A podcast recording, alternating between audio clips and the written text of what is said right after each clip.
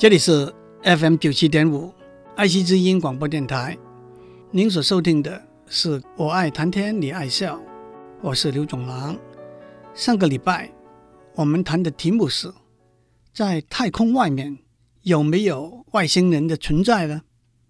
我们说这个问题有三个可能的回应。第一个回应是不一定吧，因为假如他们真的存在，为什么？我们还没有看到他们呢，这可以说是源自物理学家费米 （Fermi） 讲的一句话：“他们在哪里啊？”Where is everyone？这也就是所谓费米的两难论 （Fermi's paradox）。第二个回应是有可能，让我们想办法去找他们吧。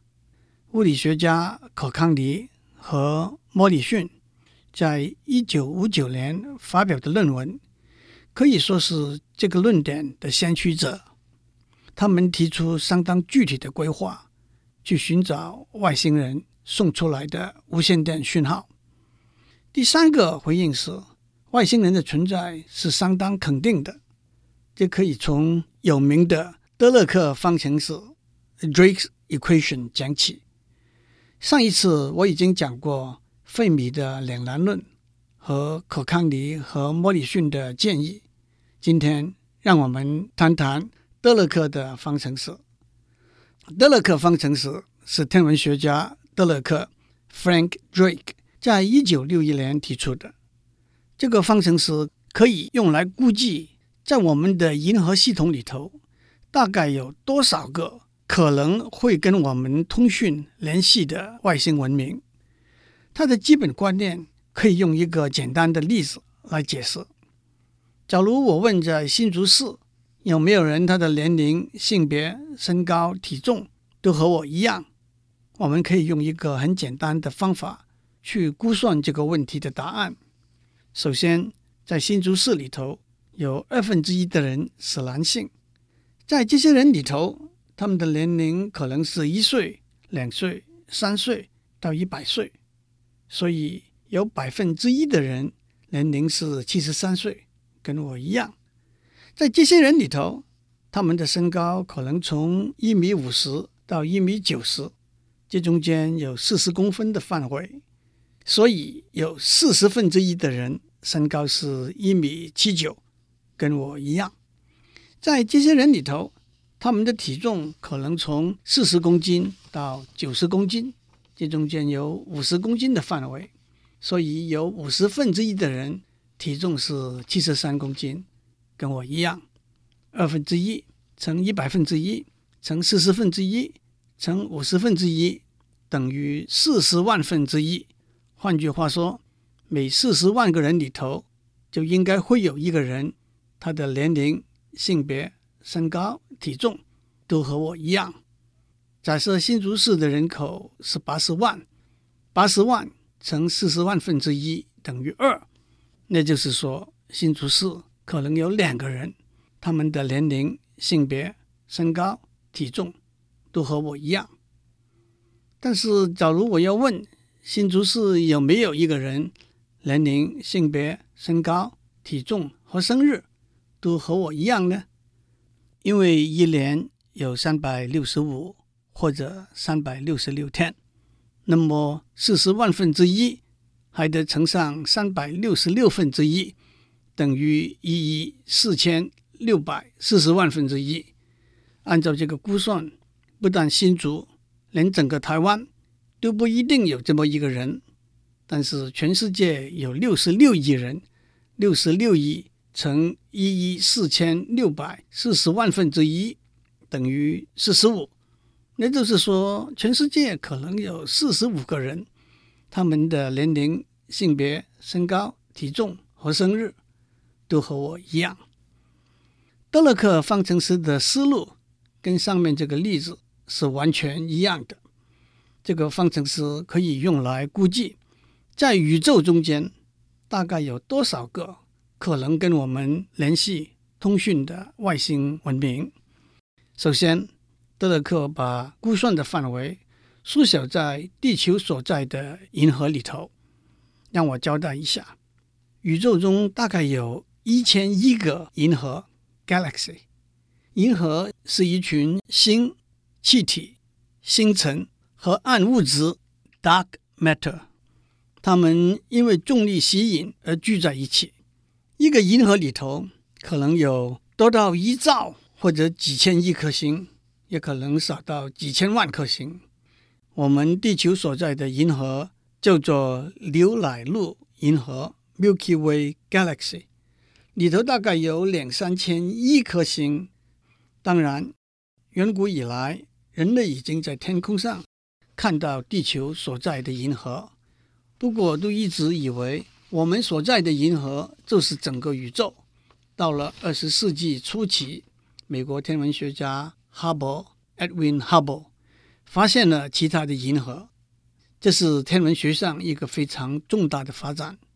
让我打一个岔，地球所在的银河叫做牛奶路银河 （Milky Way Galaxy），因为从地球往天上看，我们的银河就像一片打翻了的牛奶。希腊神话里头说，天帝宙斯和一个凡间女子生了一个小婴儿。天帝趁着天后赫拉睡觉的时候，让这个小 baby 偷偷吸吮天后的奶，希望让小 baby 也长大成为天上的神。天后赫拉醒过来，发现这个她不认得的小婴儿躺在她怀里，就把小婴儿一手推开，也把小婴儿正在吸吮的奶洒满了天空。中国诗词里头，苏轼。描写中秋的月，有“银汉无声转玉盘”这一句；秦观描写七夕之夜，有“银汉迢迢暗度”这一句。银汉就是刘乃路银河。我们在上面说过，在我们的银河里头，大概有两三千亿颗星，按照它们的光度，可以分成七类：O、B、A、F。G、K、M，O 型和 B 型的星烧得最热，发蓝光；A 型和 F 型温度比较低，发白光；G 型发黄光。太阳是 G 型的星；K 型的星发橙光；M 型的星发红光，温度都比太阳低。我们相信外星文明比较可能在跟太阳系统相似的 G 行星系统上面存在。牛奶路银河里头估计大约百分之五的星是 G 行星，所以两三千亿颗星的百分之五大约是一百亿左右吧。在太阳系统里头，太阳是一颗恒星 （star），绕着太阳走的有八颗行星 （planet）。太阳系统的形成大约在四十六亿年以前，太空中一大团的分子云 （molecular cloud） 因为重力吸引被压缩，旋转的速度增加，温度升高到几百万度，引起了核子反应，形成了发光发热的恒星，那就是太阳。太阳的主要元素是氢和氮。不过，分子云也形成了含有别的物质，例如岩石、金属、冰的行星 （planet）。因为太阳表面的温度高达五千度，所以我们认为生命只可能在行星上面存在。那么，一个重要的问题是，整个牛奶路银河系统里头有多少颗行星？事实上，多年以来，天文学家根本完全不知道。除了太阳系统里头的八颗行星之外，别的恒星有没有行星呢？一直到了一九九五年，两位瑞士天文学家首先发现，在飞马座 Pegasus 里头的一颗恒星飞马座五十一 Fifty One Pegasi 是有一颗行星的。他们的发现开了一个头。到目前，天文学家已经发现了太阳系统里头的两百多个行星了。有人问：飞马座五十一离地球的距离大概是五十光年，在望远镜里头，光是看到它已经不容易了，加上它发出的光，会遮盖着绕着它转的行星，怎么还可以看到这颗行星呢？按照杜伯勒原理，Doppler principle），当我们量测一个光源的波长的时候，如果光源朝着我们走来，我们量测到的波长会减小；如果光源离开我们走去，我们量测到的波长会增加。假如飞马座五十一真的有一颗行星的话，因为重力的吸引，恒星飞马座五十一的位置会因为行星的绕转而移动。当我们看到飞马座五十一发出的光的波长在改变的时候，我们可以结论，这是因为它有一个行星在绕着它转。所以在德勒克的估算里头，我们要问。在牛奶路银河里头，和太阳相似的一百亿颗恒星里头，有多少颗是有行星的？比较高的估计是百分之五十到百分之一百，比较低的估计是百分之十，那就是总有一二十一个和太阳相似的恒星是有行星的。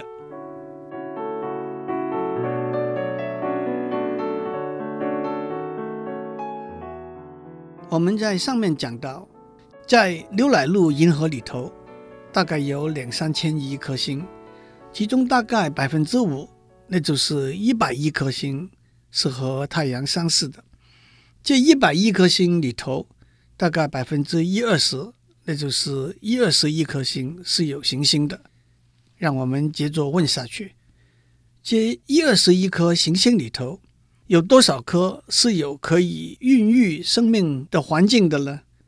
按照我们在地球上的经验，水是不能缺少的，因为水可以作为溶剂，让分子结合成为有机复合物，再成为蛋白质。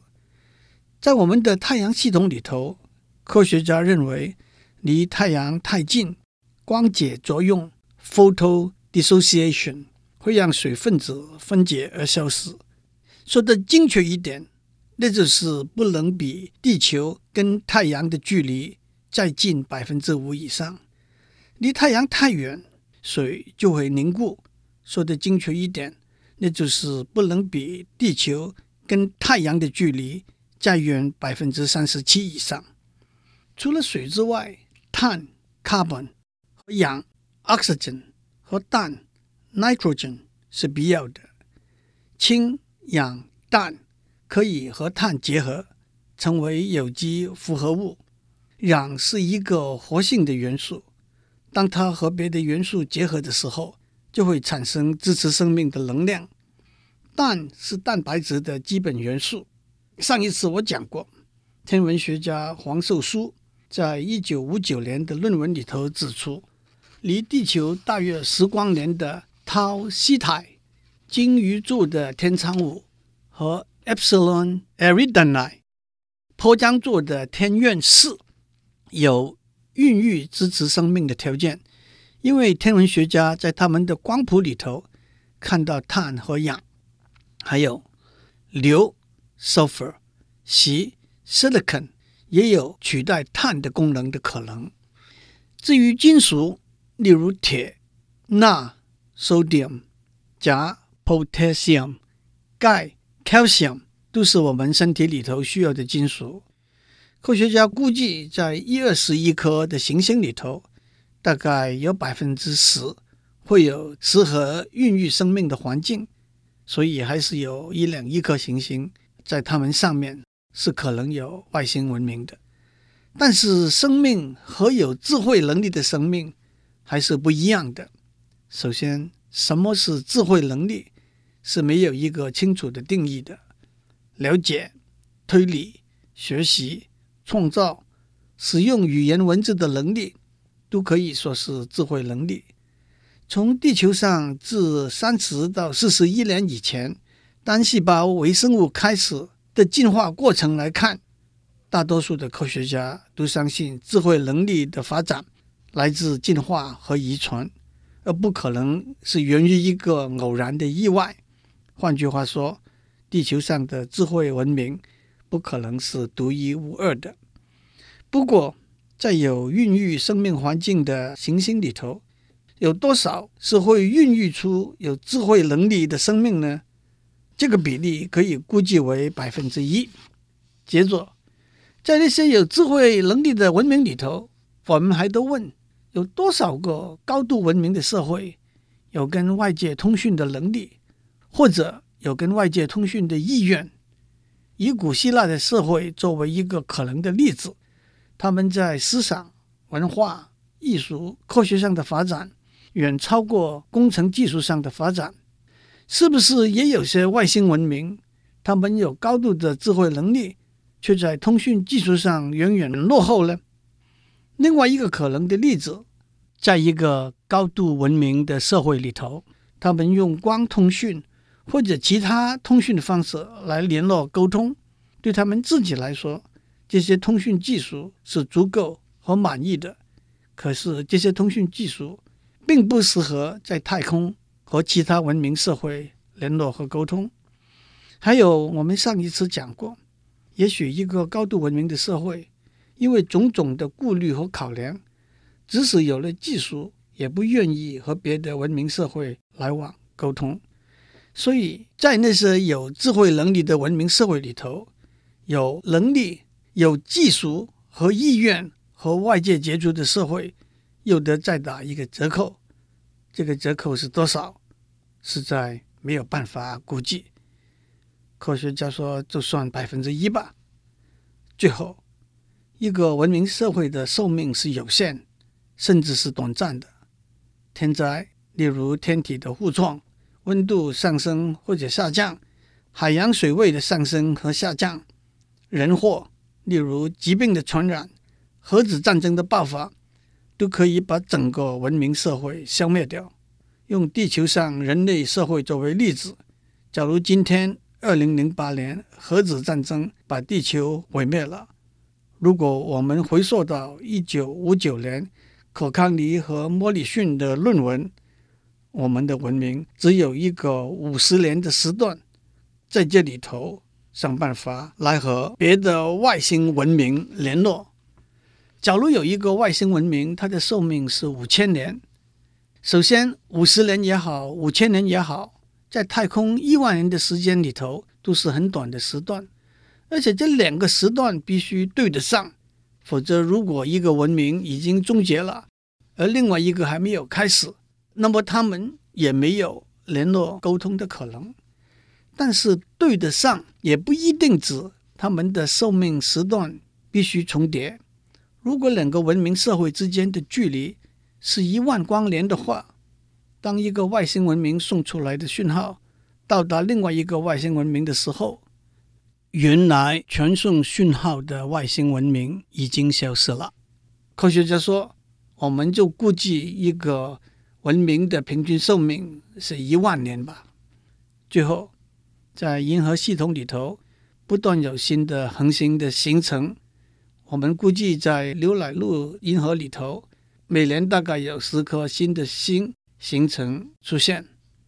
讲到这里，让我做一个总结：从我们的牛奶路银河里头两三千亿颗的星开始，我们估计有多少是和太阳相似的星？在这里头又有多少是有行星的？在这里头又有多少是有孕育生命的环境的？在这里头又有多少是会孕育出有智慧能力的生命的？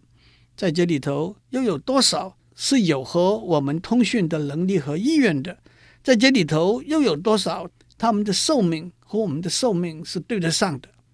德勒克方程式就是把这些百分比全部乘起来得出来的结果，就是可能跟我们联络沟通的外星文明的数目。因为在德勒克方程式里头，所有的百分比都是估计出来的，所以最后的结果，因为不同的估计大不相同，有低到个位数，也有高到五千、一万，甚至更大。不过，只要估计的结果是大于一，那我们就可以相信外星文明的存在了。让我讲一个笑话作为结束。我们常说，没有知识也得有常识。有一天，一位先生在一个狼尾面前吹牛：“你们美国人的太空人登陆月球，没什么了不起。我们的太空人已经准备登陆太阳了。”老美说：“太阳表面的温度是五千度，你们的太空人怎么去登陆啊？”这位先生说：“我们的太空人可没有那么笨，他们会等到晚上才去登陆太阳啊。”